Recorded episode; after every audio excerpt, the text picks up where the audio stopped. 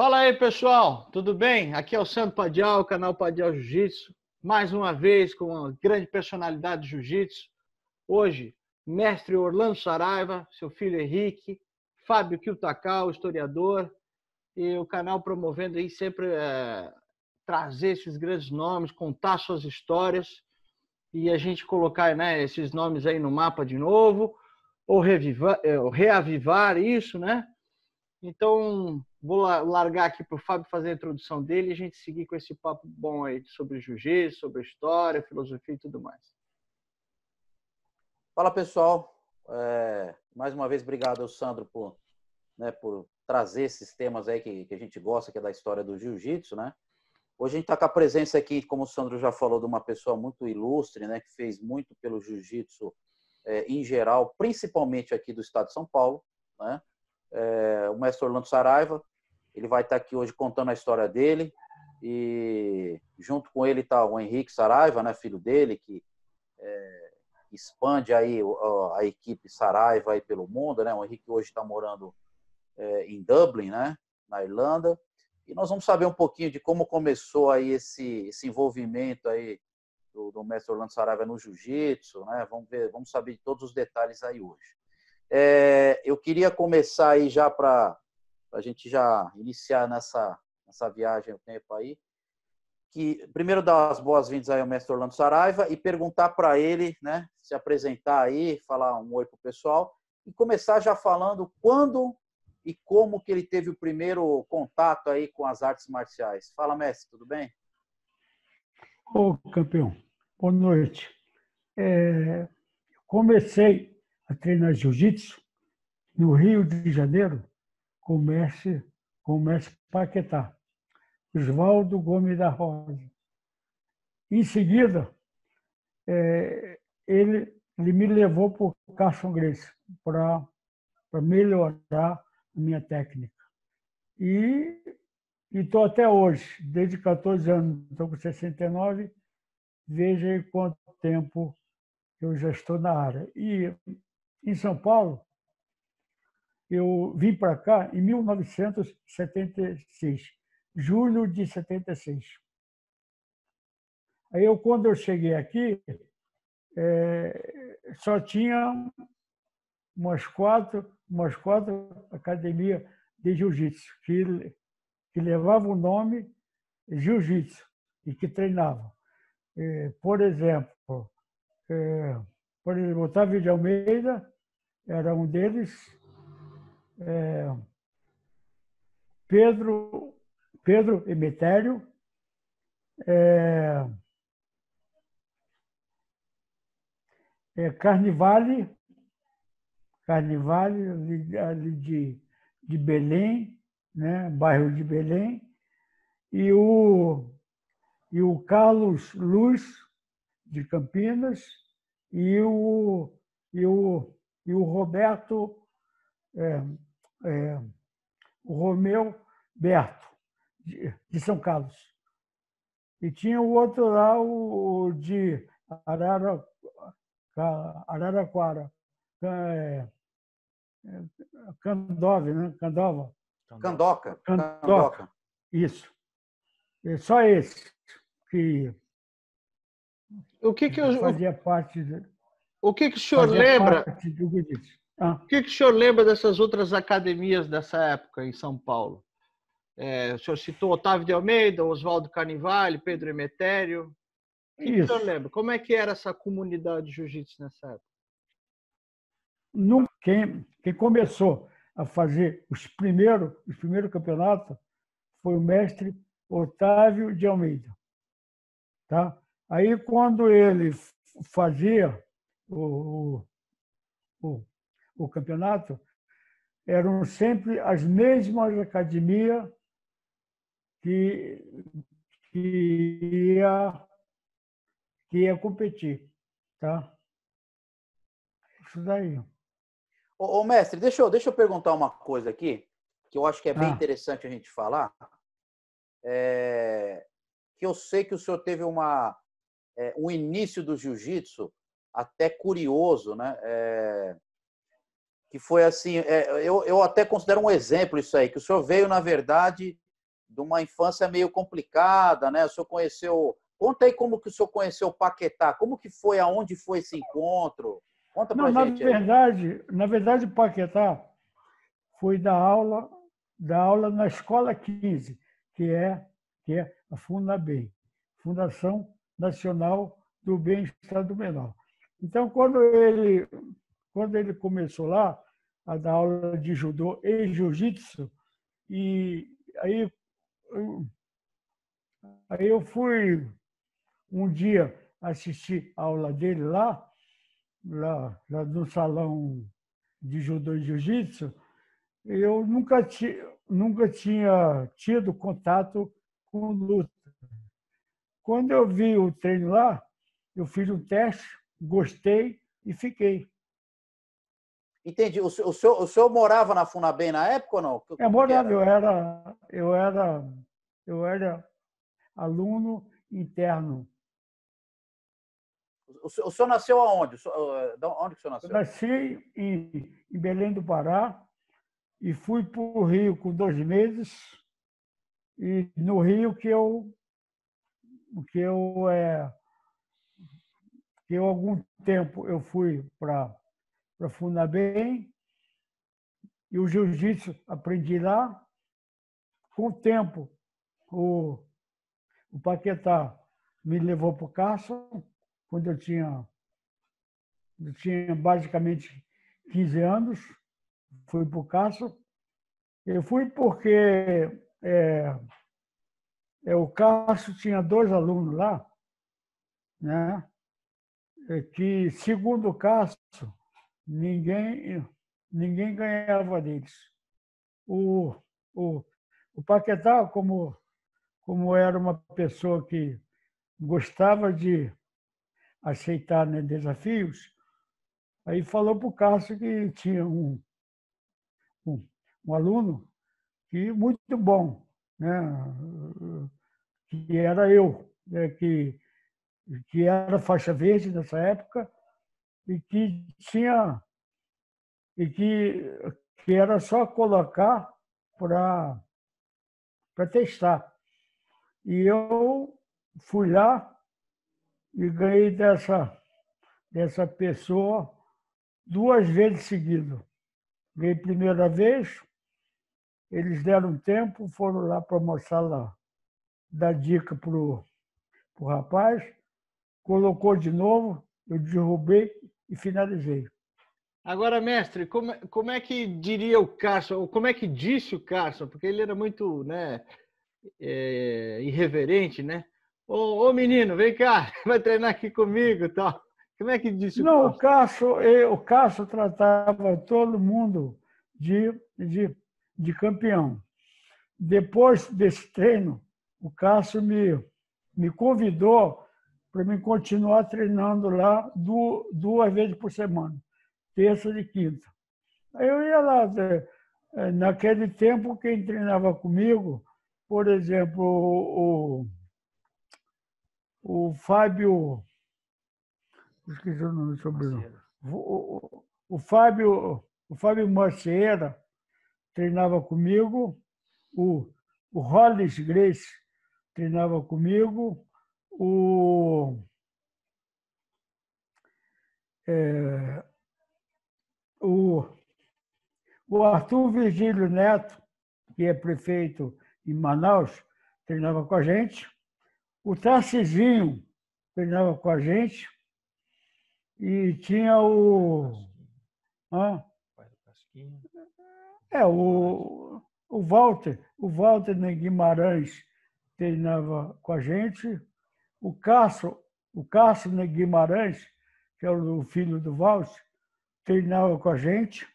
E o. É, e o Serginho, de, de Niterói, também treinava com a gente. O Reison treinava com a gente. Essa turma toda. Agora, ô mestre, o senhor falou do, do Hollis. O senhor tinha a mesma idade que ele, mais ou menos? Hollis Grace? Eu, eu treinei muito tempo com ele. Fiz treino com ele. ele é uma pessoa muito famosa, né? Muito falado, né? O que, é. que o senhor pode dizer sobre ele? Assim? O que, que o senhor lembra? Então, na, na época ele era o número um do jiu-jitsu. O, o, por exemplo, por exemplo, Rickson Grace, nessa época era faixa, era, era, era roxa, o Rickson. E o, e o Hollis, que era o número um. Então, ele, ele fazia parte do meu treinamento. Inclusive, inclusive o Paquetá, uma vez, colocou na, se não me engano, foi na tatame. Na tatame. É, antes dele, dele ele falecer. Eu não gosto de falar porque é, o homem já, já faleceu e fica chato ah, entendi, falar não dele. Tem problema, tem problema. Mas a gente, eu na época, eu, eu finalizei, lá nós tínhamos 10, 10 pessoas da mesma, da mesma categoria minha, que era até 61 quilos. Eu finalizei todos eles, sem, sem, sem exceção. Eu, se o, se o, se o Cássio fosse vivo, ele podia dizer para vocês. Eu era o número um da Academia Grécia. Ganhei do, do Hollis, Tarcisinho, o Fabinho, Fabinho o Rocian Grécia. Finalizei todos eles na época. Quanto tempo que o senhor ficou treinando total com, com, com o Paquetá lá na Funabem? Mais ou menos, ah, lembra? Uns, uns quatro, não, eu? Eu treinei ele, depois que eu fui para o Cássio, continuei treinando nas duas academias. Eu treinava terça e, terça e quinta no Cássio e o resto da semana na, na Fundabem. Quer dizer, na verdade, eu treinava todo dia. Ô, mestre, aliás, então... aliás, eu não só treinava só jiu-jitsu, como eu ia treinar na academia Gama Filho, judô. E treinava na academia Apolo, que ficava no centro lá, também judô. E, e, e, na, e quando sobrava um tempo, eu ia treinar, eu, eu ia treinar boxe. Inclusive, eu cheguei a ser vice-campeão carioca de boxe em 75. Agora, mestre, quem dava aula de judô nessa época lá no Gama Filho? Era o. Um, tinha, tinha bastante gente, mas o mestre né, principal era o De Lucas. Mas tinha várias pessoas dando aula. Agora, o Paquetá é... treinou judô também, mestre? Com quem que o Paquetá treinou judô? Foi. Era faixa preta de, de, judô. Então, mas lá da Gama Filho também? Da onde que ele, onde que ele tinha treinado? Não, não, eu, ele treinou em outro lugar. O mestre. Eu, não lembro com fala, quem, fala. mas ele ajudou. O mestre, Foi essa... preta também. Nossa.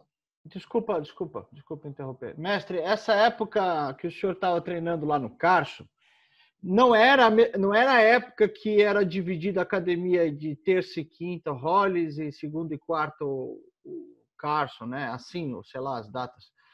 É, ainda era, era, só, era, ainda era, só Carson, ou o Holly já estava dando aula? Não, era só Carson, mas as outras pessoas é, davam aula no tatame dele, particular. Ah, tá. É, não... Pode falar, Henrique. Pode falar também, Henrique. Ô, Henrique. Fala, fala. Não, eu acho que ele está se confundindo com a data, porque o Hollis abriu a academia em 73, o Carson, né? É. Antes era como. Onde que era aquela outra academia que o senhor treinou? Era na. Naquela rua. Acho que ele não teve uma em Niterói ou, ou, ou antes? Ou... Não, é, mas foi depois, bem depois. Eu, eu cheguei a dar aula lá em Niterói. Na, onde de, era só o Carson. Onde era só o Carson, né? O Serginho, é. é no, o, o Carson morava lá também.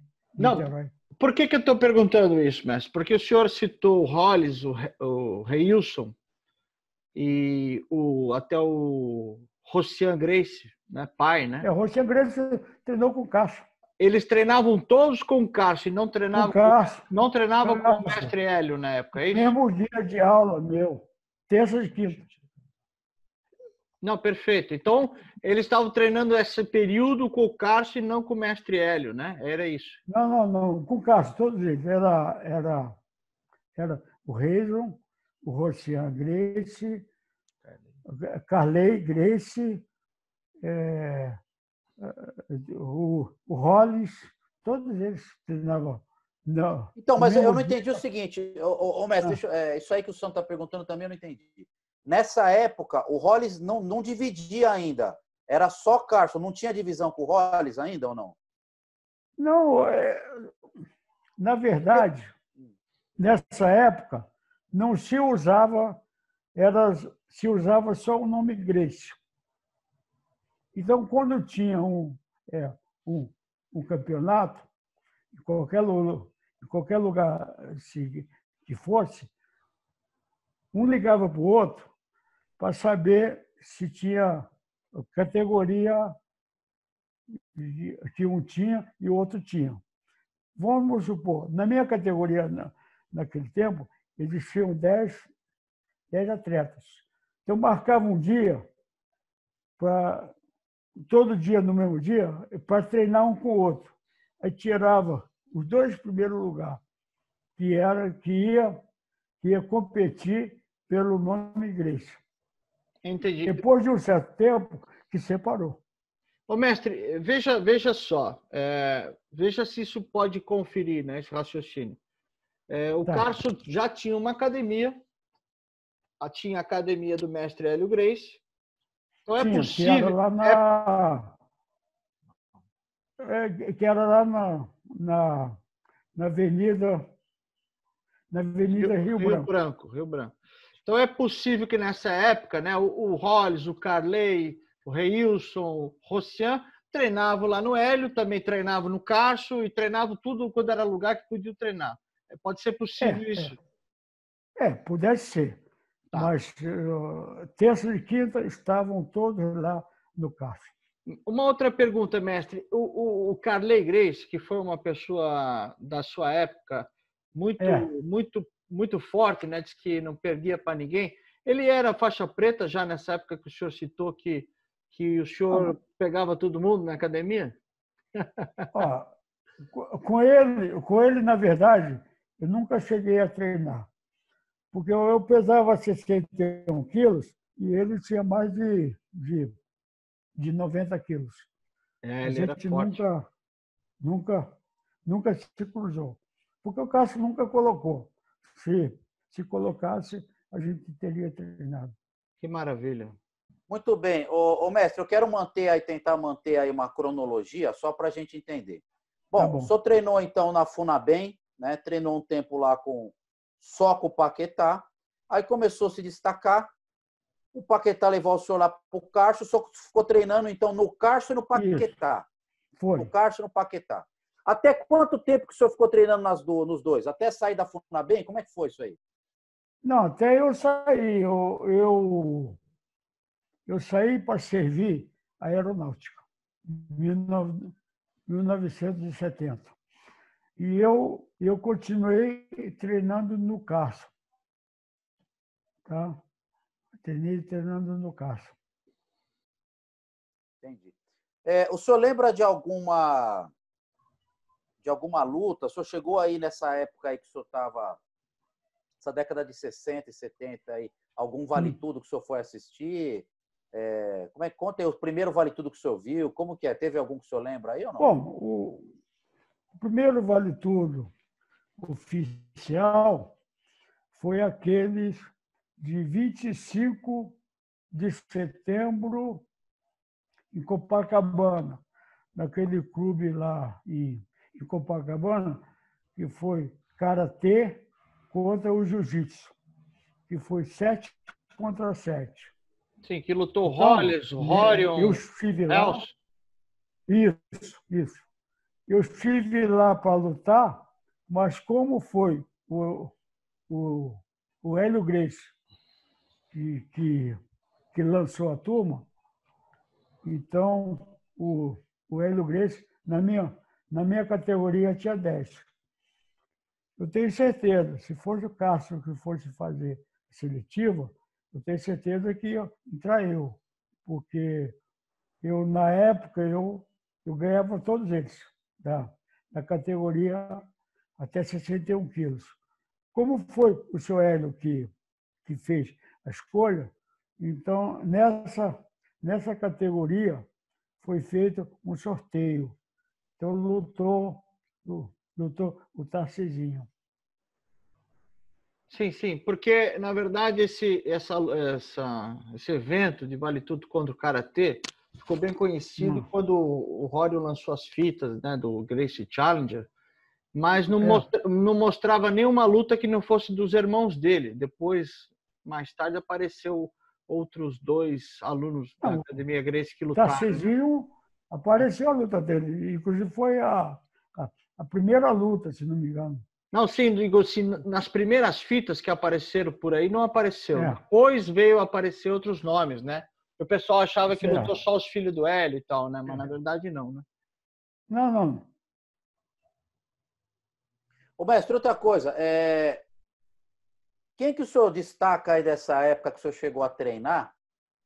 Nessa época aí, entre que o senhor treinava no Carso, aí no Paquetá, aí, que o senhor fazia, rodava ah, bastante o... academia, quem que o senhor podia destacar aí? Uma técnica boa? Mais assim, é, famoso na, na época, de, só de treinamento, famoso, era o, o Serginho de, de Niterói, né? de, de lá da, da Academia Carson Grace.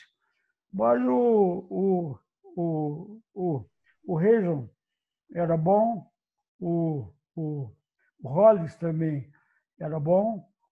Essa turma toda que eu falei o nome eram bons. É, inclusive, a gente, é, na nossa turma, só tinha casca grossa, não tinha ninguém começando, né? Então a gente treinava junto, é, praticamente sempre. E o senhor continuou treinando judô?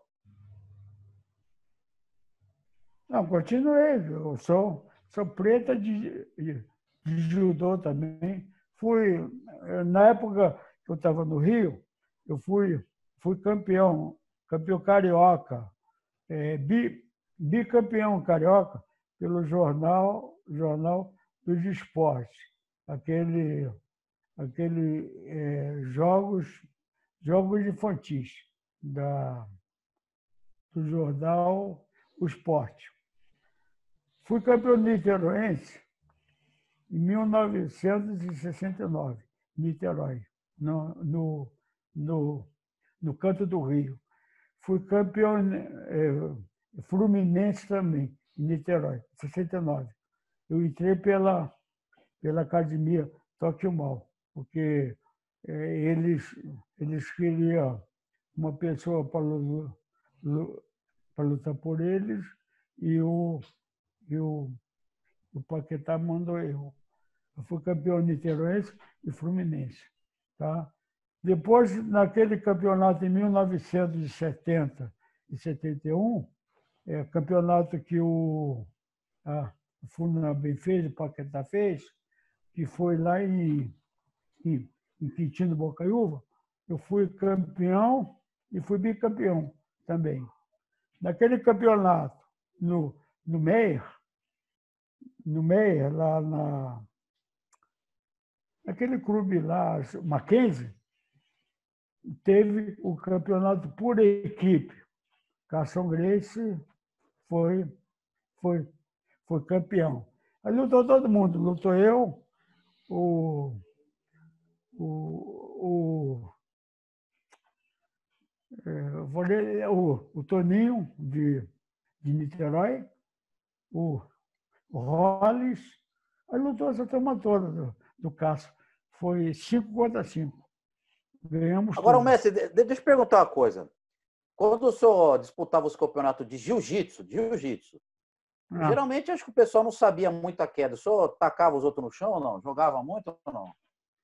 Dava uma judiada eu deles sempre, chão, a minha luta, eu, eu derrubava todos.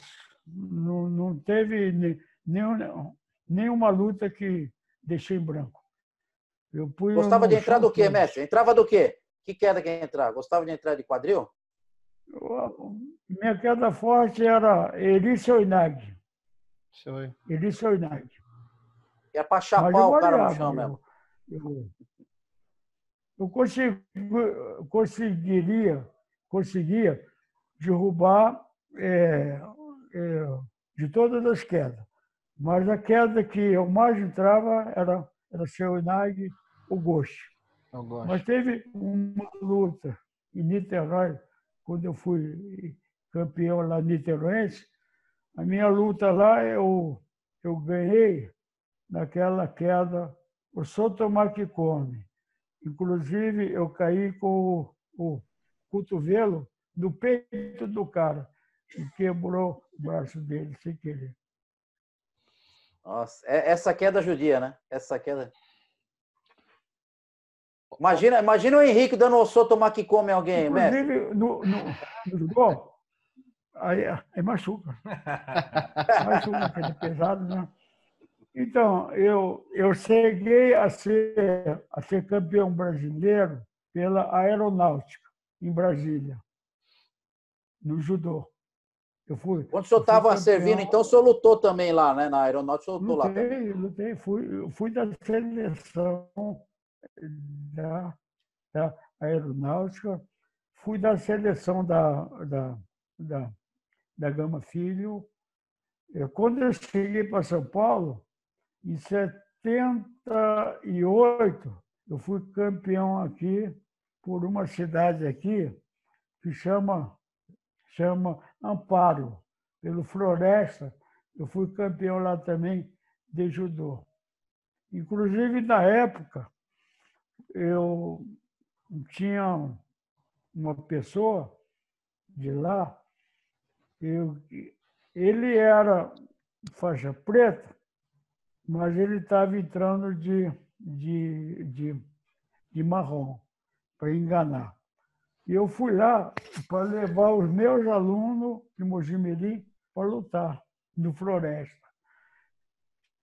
Chegando lá, aí a turma me avisaram, tem um cara aí que é preta de, de judô, ele está entrando, porque naquela era tudo era preta com, com azul, com amarelo. O que caísse, só o, só o peso que era, era no, no limite. Mas o resto era, era livre. Então, esse cara entrou para ser campeão. E não tinha ninguém né, eh, faixa preta para lutar com ele. Eu, eu peguei um dos alunos meus que, que ia lutar na categoria dele, o Davi José dos Santos. Aí, aí eu peguei, tro, troquei de roupa, eu entrei só para lutar com esse cara. Ganhei. Dei duas quedas nele fora do tatame. 1978, Amparo. Ô, mestre, e, e a, o senhor falou da, da, das técnicas de projeção, né? O... É. E, e, no solo, quais eram as técnicas preferidas? Para finalizar, o que, que o senhor gostava de fazer? Eu, eu, eu gostava mais de, de estrangulamento e chave de braço. A americana, americana na guarda, né, que está por baixo. Gostava da, daquela chave de braço também na guarda, você pegando, você pegando o cotovelo, colocando o braço dele no ombro, cotovelo saindo quadril, pegando, também fazia muita, muita, muita essa, essa posição. Vem cá, é, a, o Você gostava de jogar mais na guarda ou, ou por, por baixo ou por cima? Por baixo, o que você preferia, eu por baixo. É? Eu jogava por cima também, mas gostava de puxar para a guarda. Ô, mestre, mas esse... eu nunca, nunca puxava nunca puxava para a guarda direto. Eu puxava sempre com uma queda. Certo, certo. E, e esse estrangulamento, esse estrangulamento de gola, normal. estrangulamento de gola dos, dos Gracie tem muito segredinho, né? É, tem os, quer dizer, o pulo do gato deles. O seu, o seu tio seu, como é que é? Conta aí. Não, não, não, não, não é, não é pulo do gato, é apenas é, entrava com as duas mãos bem, é, bem no fundo da, da gola, para quando você puxar, não deixava folga.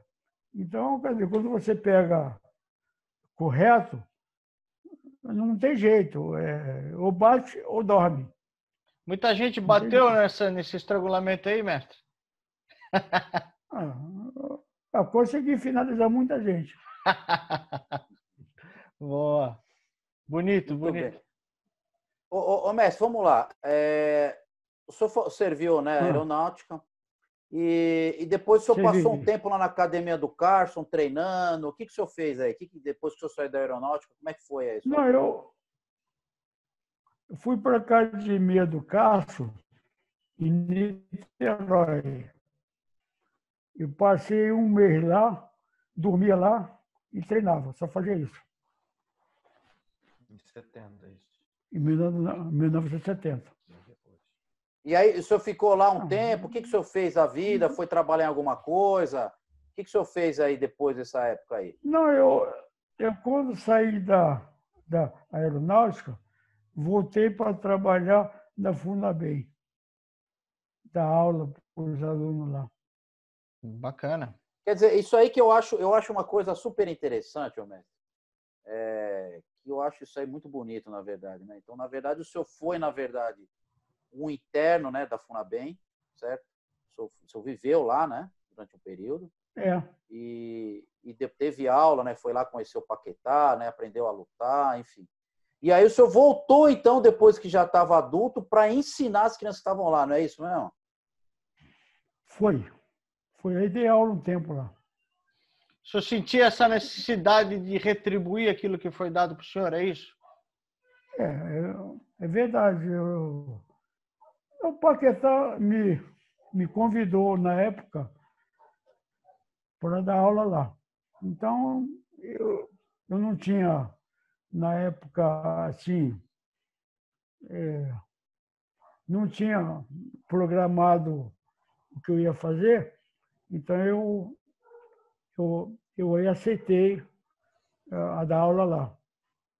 Então, fiquei lá no, no, no lugar dele para dar aula. Quanto tempo o senhor ficou lá, mestre, dando aula? Fiquei uns quatro anos. Tinha muitos alunos? Qual que era a quantidade, mais ou menos, de aluno que tinha lá? Ah, ah, tinha porque era, era, era, de, era de graça por interno, né? Então tinha uma média de 40, 50 alunos por dia. E depois que o senhor... Bom, o senhor ficou um tempo lá dando aula, né? O que, que o senhor Hum. fez depois? Mudou? O que que, né? Então, depois eu, eu saí de lá e vim trabalhar na FEBEM em São Paulo. Eu fiquei um mês em São Paulo e fui, fui transferido para o interior de São Paulo, que é Mojimirim. Chegando em Mojimirim, que eu fazia sempre quando chegava no lugar, procurava academia de jiu-jitsu para treinar. Na época aqui, só tinha, ah, só tinha karatê. Aí eu, eu peguei entrei em um clube, né? o clube é, é, um clube daqui, que é o, o Grêmio, o, o Grêmio Mojimiriano, comecei a dar aula. E foi em 1976.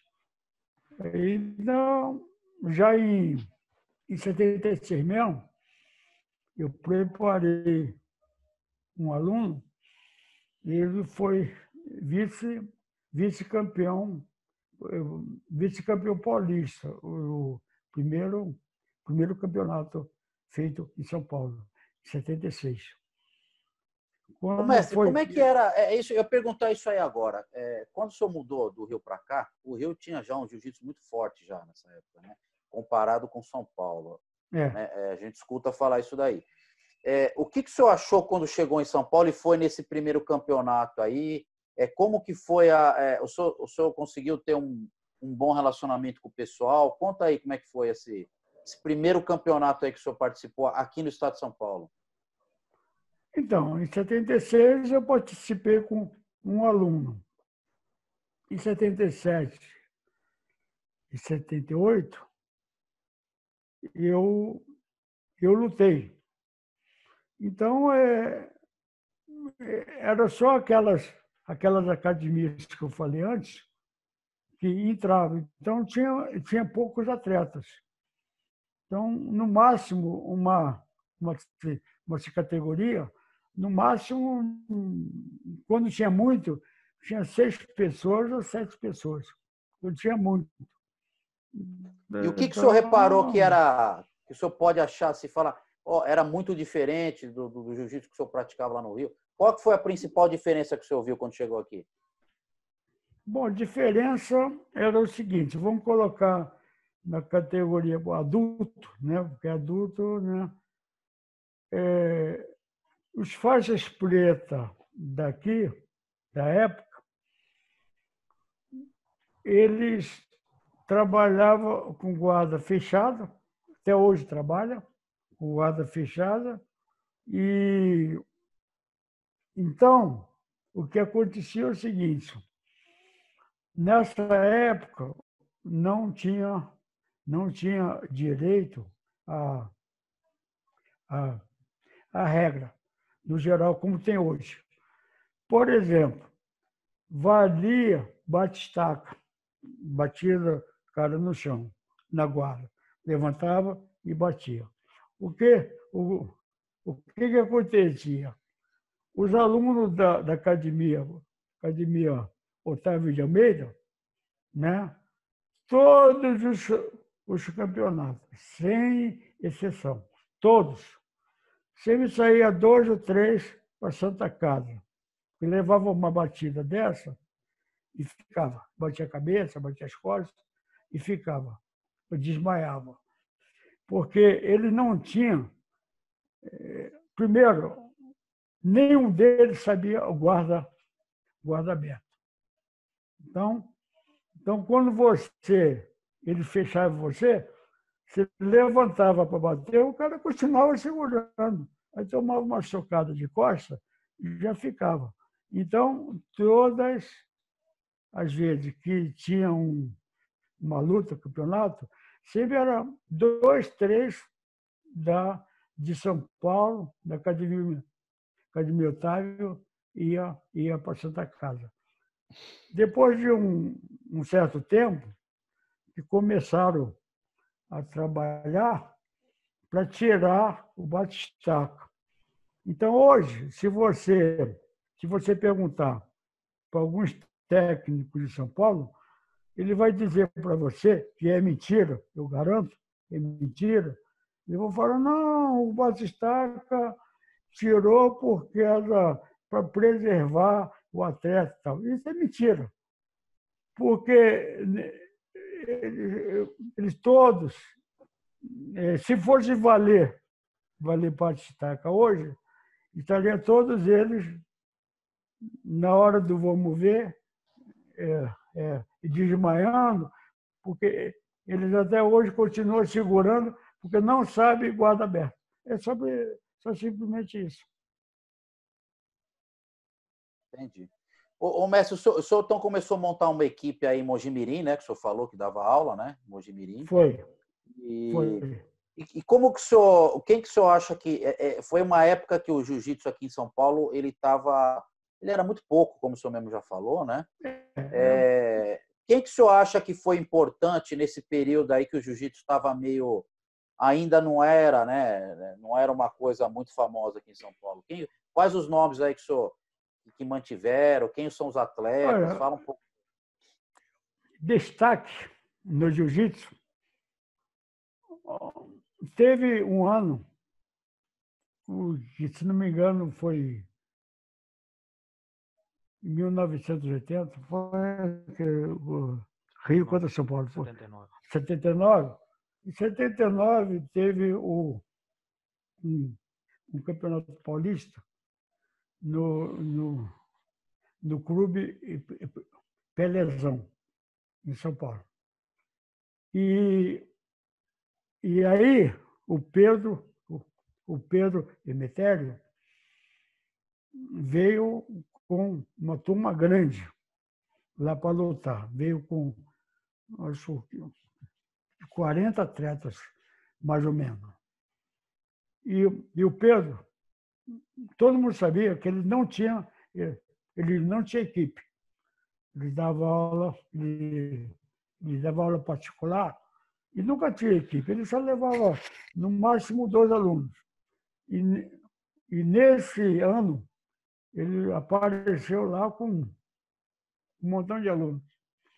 Aí eu, eu já estava em São Paulo, já fazia dois anos, três anos. Então, eu, quando vi a turma, eu falei, porra, essa turma, tudo do Cássio. Todos os alunos do, do Cássio. Se o Fabinho, o Tarcisinho, todo, tudo do Cássio. Quando chegou lá, eu, eu falei, pô, é, é campeonato paulista, mas essa turma é do, é do Cássio. Então, já era o campeonato brasileiro, já, então, pô, já era. É, parecia é, o campeonato brasileiro. O Pedrão não podia, não podia desmentir, porque eu conhecia todos eles. Aí eu, aí eu falei, poxa, a turma é do Cássio. Então, Aí eles cancelaram o Paulista. Não, não, não vai ter Paulista porque é a turma do Rio contra São Paulo. Então eles criaram, na mesma hora, um, um desafio, Rio-São Paulo. E na época, é o seguinte, eu, eu sempre pesando 61 quilos. Esse, esse desafio Rio, Rio contra São Paulo porque ele, o, o Otávio de Almeida, pai, não, não, não deixou nenhum, um, nenhum desses alunos do caso lutar. Os caras chegaram aqui para lutar, não tinha ninguém, então eles eh, criaram uma briga danada para fazer Rio contra São Paulo. Então foi feito. Na hora de escolher os atletas, eu ia lutar com o Fábio.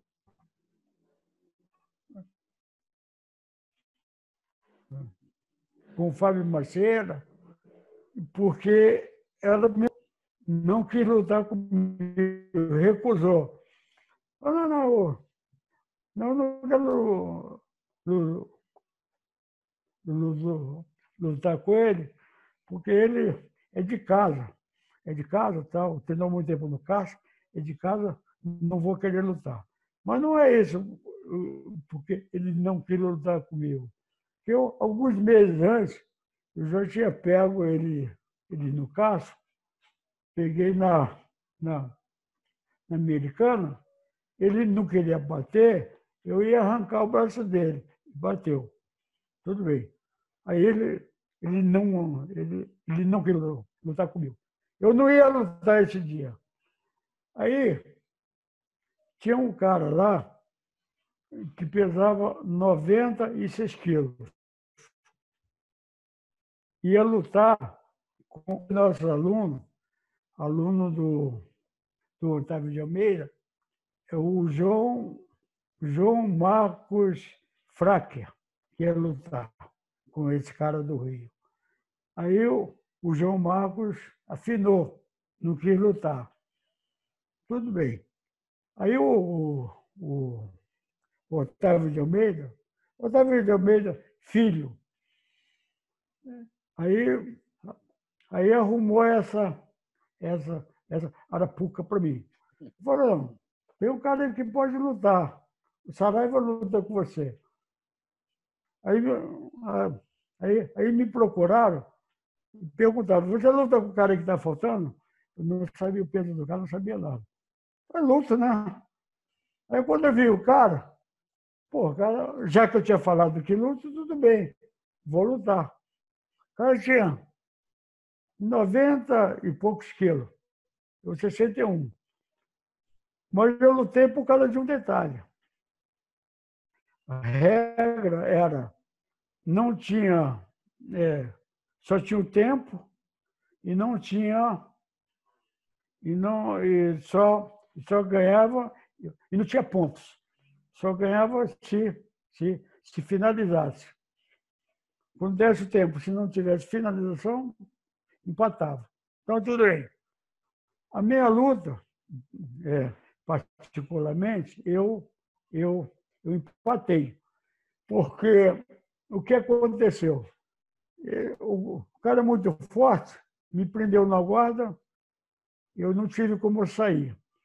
Eu levantei o cara no, no batistaca, que nesse tempo ainda valia, e caí com, caí com o, cotovelo do peito dele, e sem querer ele quebrou, ele, ele quebrou a costela.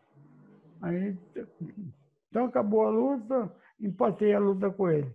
Mas, mas Rio, contra São Paulo, ficou assim.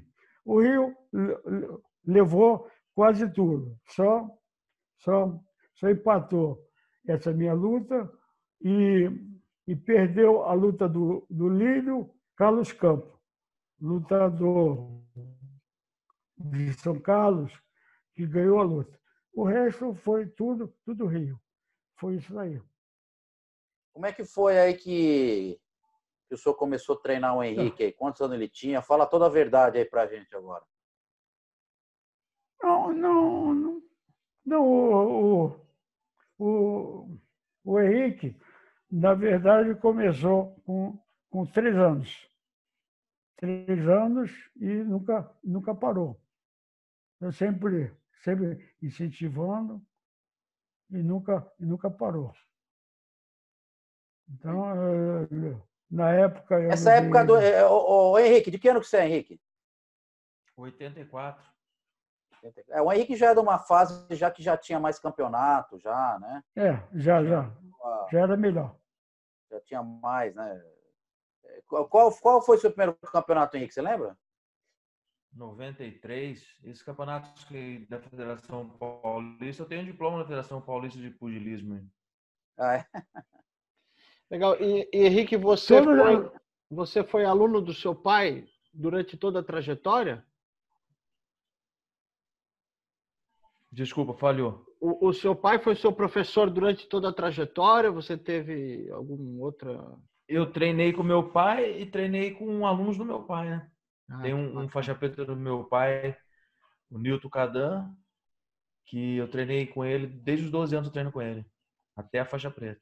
E, e conta aqui pro pessoal, Henrique, você está em Dublin hoje, né? Tá dando aula lá, até Nesse meio tempo aqui, eu dei, mandei uma mensagem para o Totó, ele falou que você faz um trabalho muito bonito com crianças lá. Conta para nós um pouquinho da sua trajetória, como é que está a vida hoje.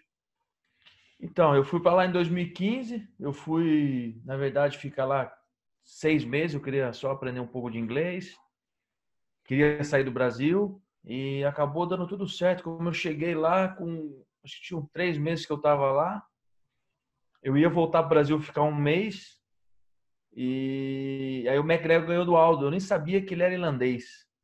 Porque eu já não acompanhava muito o MMA. Depois, de um tempo para cá, eu já não acompanho mais muito o MMA. Meu foco é muito jiu-jitsu. E aí eu vi que a oportunidade de crescer lá era muito grande. O, os campeonatos lá, o nível, não técnico, mas o nível de organização era muito fraco. Arbitragem. Então eu sabia que tinha um campo bem grande para eu trabalhar, para eu fazer o meu nome lá e acabei ficando lá, escolhendo ficar lá. Tive a oportunidade de, de comecei pequeno, a academia foi crescendo, crescendo. E hoje a gente tem um time forte lá de criança, principalmente, que era uma coisa também ninguém trabalhava muito, criança, só o pessoal do judô. Então comecei a trabalhar jiu-jitsu com criança. Hoje tem várias academias que trabalham com criança. E, e aí cresceu bastante. Acabei ficando lá. Vai fazer cinco anos que eu tô lá agora em, em setembro. Rick, eu estava eu estava lhe perguntando como é que é esse cenário em Dublin, né? Qual o número de academias nos campeonatos que você falou que você está agora bem envolvido aí? Qual que é o número de atletas? Qual o cenário de Dublin hoje, a qual aí os brasileiros, incluindo você, estão participando lá? Então, hoje, eu, na minha visão, eu acho que a Europa é o lugar que mais cresce jiu-jitsu no, no, no mundo, porque o Brasil já está bem saturado, não que não cresça, mas já tem bastante. Os Estados Unidos também cresceu bastante e a Europa, o crescimento que eu vi nos últimos cinco anos, cresceu muito. Dublin hoje deve ter mais ou menos umas 200 academias de jiu-jitsu. Dublin não, a Irlanda. Dublin, mais de 100 academias. Hum. Entendeu? Então, Uau. Então cresceu muito. Quando eu cheguei lá, eu lembro que tinham 15 faixas pretas de jiu-jitsu e alguns, alguns irlandês fatores. Ou irlandês, irlandês, Henrique? Só tinham 15 irlandeses faixa preta de jiu-jitsu quando eu cheguei lá. Alguns brasileiros, mas é um, um, um, uns fatores é porque lá é fácil conseguir o visto de estudante. Então, a pessoa para chegar lá, para começar a vida é mais fácil. É, é uns lugares é, mais baratos para começar aí como intercâmbio. Então, assim, tem, tem mais de 50 mil brasileiros em Dublin, a maioria no centro.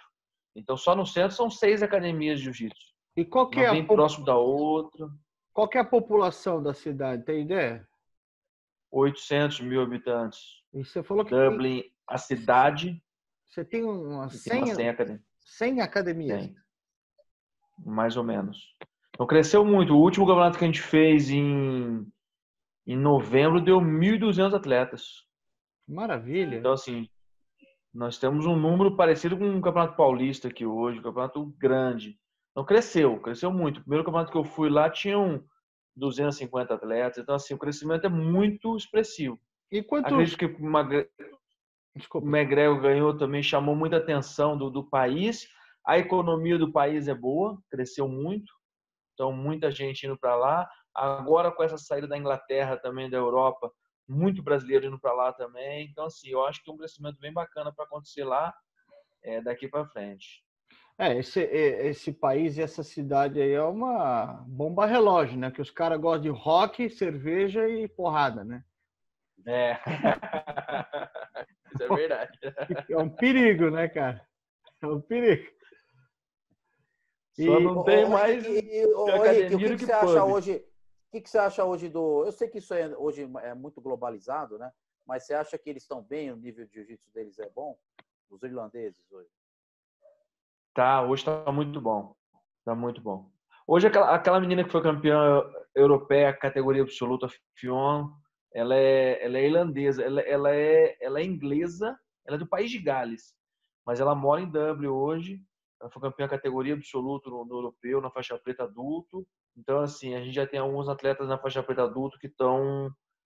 Feminino a gente já tem ela, e masculino alguns já estão estão ali brigando. É lógico.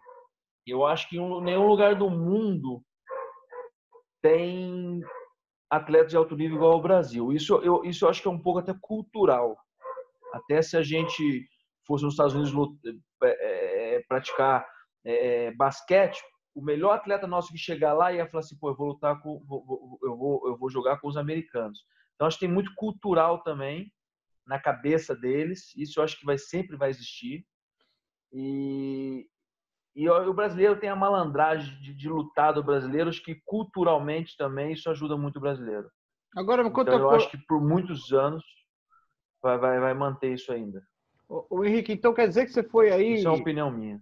Você foi aí para fazer um curso de inglês ou algo parecido e de repente você acabou ficando. Mas me conta uma coisa: nesse momento que você foi sem propósito de ficar, né, ou de agora ser professor, trabalhar com jiu-jitsu aí, como é que aconteceu isso? Você foi numa academia visitar, dar um treino? Como é que foi? Conta um pouco desse momento aí. Que...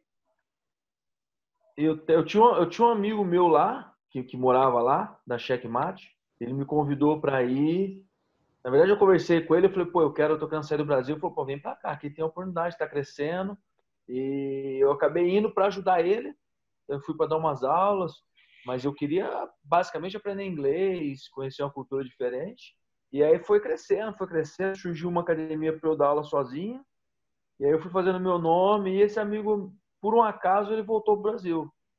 Ele, a esposa ele queria ter filho, estava ele com a esposa lá, ele quis vir embora e aí acabou surgindo de eu, de eu, de eu ficar lá e a gente continuou, eu continuei com o meu time, a Checkmate continua lá também com um, um, um ex-aluno dele que também foi meu aluno, mas ele acabou abrindo umas portas para mim porque eu, eu, eu, ele chegou lá e me apresentou para todo mundo como um amigo dele, um brasileiro, e aí eu eu ia nas academias visitar, e eu tive, graças ao meu pai também, que abriu muitas portas para mim, porque eu cheguei lá, tem um time muito grande lá que é a BJJ Revolution, que é do Rodrigo Medeiros, ele, eu cheguei lá, tive a oportunidade de conhecer o Rodrigo Medeiros, que eu não conhecia ele pessoalmente. E por um acaso, ele conheceu meu pai quando ele foi para os Estados Unidos em 96. Quando ele foi para lá junto com o Vitor e com o Cássio, meu pai também foi para lutar. Meu pai foi levar uns atletas para o Pan-Americano. E ele conheceu meu pai nessa época. Então ele falou, pô, ele falou pro pessoal, o que esse cara precisar, ajuda ele, que o pai dele é, é, é família, Carson Grace. Então, assim, o nome do meu pai, com o meu trabalho, eu consegui com, com, construir alguma coisa. E eu comecei a me envolver com os, com irlandeses que faziam os eventos lá. Que um deles, inclusive, é aluno do Robert, o Robert Daiseu, que é meu amigo. E aí o Robert indicou, pô, esse cara pode te ajudar também a organizar os eventos, porque o pai dele tem experiência, foi um dos primeiros caras que organizou em São Paulo. E aí foi tudo foi foi foi foi influenciando e com o meu trabalho com, com as indicações com, com, com as ajudas dos amigos aí a gente acabou fazendo um nome lá em Dublin que maravilha. O Henrique, esses campeonatos que você está envolvido lá, de que federação? Como é que é isso aí? Eu, a gente faz os campeonatos lá da, da, da, da organização de Dublin e, e, a gente ajuda o pessoal da que, que a IBJJF chegou faz três anos lá também fazendo os eventos da IBJJF lá. Legal. Que são deles os eventos, a gente só ajuda porque a gente está no local, a gente é um, um, um parceiro local deles.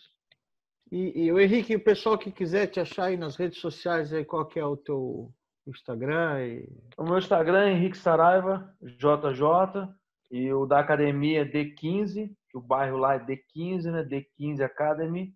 Então, o pessoal quiser procurar a gente no Instagram, vai ver o trabalho lá que eu tenho com as crianças.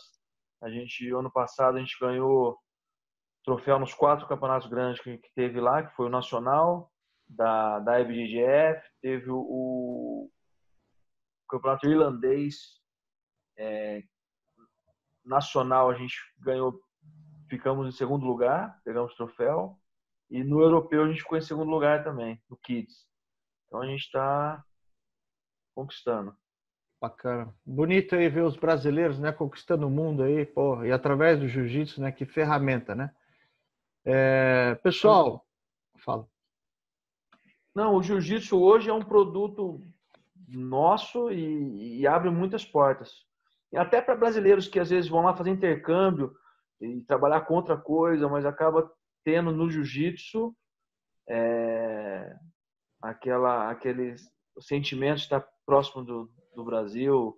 As academias de jiu-jitsu, apesar de hoje ter muitos irlandeses envolvidos, polonês, mas qualquer academia de jiu-jitsu que você for em Dublin, qualquer lugar no mundo chega lá enquanto é brasileiro, não tem jeito. É uma forma, é um produto nosso, a gente acaba tendo muito orgulho disso. Pessoal, muito obrigado. Foi um grande prazer ter vocês dois aqui no programa. É, nosso canal ele, ele tem esse propósito, né, de trazer é, pessoas que fizeram história no jiu-jitsu. A gente fala de história e a história é feita de pessoas, né? Então nada melhor do que a gente celebrar aí essa grande jornada do mestre Orlando Saraiva. Falamos aqui com o seu filho também que, né, você vê, tá, tá escrevendo outra história também bonita aí pelo mundo, né?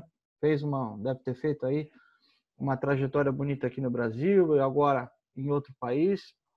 Então, realmente é um grande prazer a gente poder contar essas histórias e colocar aí para todo mundo ver, né? É, Fábio? Muito bem, é isso aí, Sandro. É, muito bom que você disse aí. É, eu, eu lembro que estava comentando com o Sandro que eu acho que eu fui um dos que colocou, quando teve os primeiros sites aí da internet, há mais de 10 anos atrás, né? é, eu, eu, junto com alguns amigos, eu desenvolvi um. Eles tinham um site, me chamaram para escrever e, e, eu escrevia só sobre a história de jiu-jitsu, os mestres, fazer exatamente o que o Sandro falou. E eu acho que foi um dos primeiros que colocou uma matéria bem grande do, né, do mestre Orlando Saraiva tal. E depois disso a gente vem, né, criando aí um laço de amizade aí, porque eu acho que é, eu, acho que a história dele merece ser contada. É, eu agradeço a presença de vocês aí hoje. Eu queria pedir então para vocês fazerem as considerações finais aí e, enfim, falar o que vocês quiserem, mandar um abraço pessoal aí. Campeão, é, só queria, só queria agradecer é, a vocês a, a, a oportunidade é, estar aqui falando. Não, só agradecer mesmo, Fábio e o Padial pela oportunidade de estar divulgando o trabalho nosso e, e contando a história do jiu-jitsu das pessoas que, que fizeram pelo, pelo jiu-jitsu, principalmente no passado, porque hoje em dia muita gente trabalha com jiu-jitsu e, e até depois de faixa preta volta a trabalhar com jiu-jitsu. Até fora do Brasil a gente vê muito isso. Mas a pessoa pegou a faixa preta há muitos anos e trabalhou com outra coisa, chegou lá num lugar diferente e acha a oportunidade fala, não, vou, vou dar o jiu-jitsu. Então, tem a diferença de quem trabalha pelo jiu-jitsu, que ama o jiu-jitsu, que ama dar aula de jiu-jitsu e as pessoas que às vezes viram professor pela oportunidade. Então, acho bem legal você contar a história das pessoas que fazem pelo jiu-jitsu, fizeram, assim como o Fábio faz mais de 10 anos que a gente se conhece, está trabalhando, está tá querendo construir essa, essa história do jiu-jitsu, é, resgatar essa verdade da, na história do jiu-jitsu. Então, queria só parabenizar vocês e agradecer pela oportunidade. Obrigado. É, o que o, o que o Henrique falou é importante. É, agora, para todos aí que queiram, né? Muitos aqui do canal vê, vêm essas entrevistas, mas não lutam. Pode estar se estimulando aí a procurar uma academia. Então, com todo assim o aparato da internet, faça uma boa procura, uma boa pesquisa de quem é esse professor, essa academia a qual você quer se inscrever, antes de ir, né? Hoje tem muita informação, procura saber se o professor é filiado, se tem um histórico, né, Henrique? Isso é importante, né? Com certeza. Para não cair no Marapuca aí, tem muito, né? Tem muito. É... Muito obrigado, pessoal. E é isso aí o canal está aberto para vocês. Se um dia vocês quiserem dar um depoimento novo, alguma outra coisa que queira falar, me procure, procure o Fábio. A gente está aqui aberto a vocês, tá? Muito obrigado mesmo.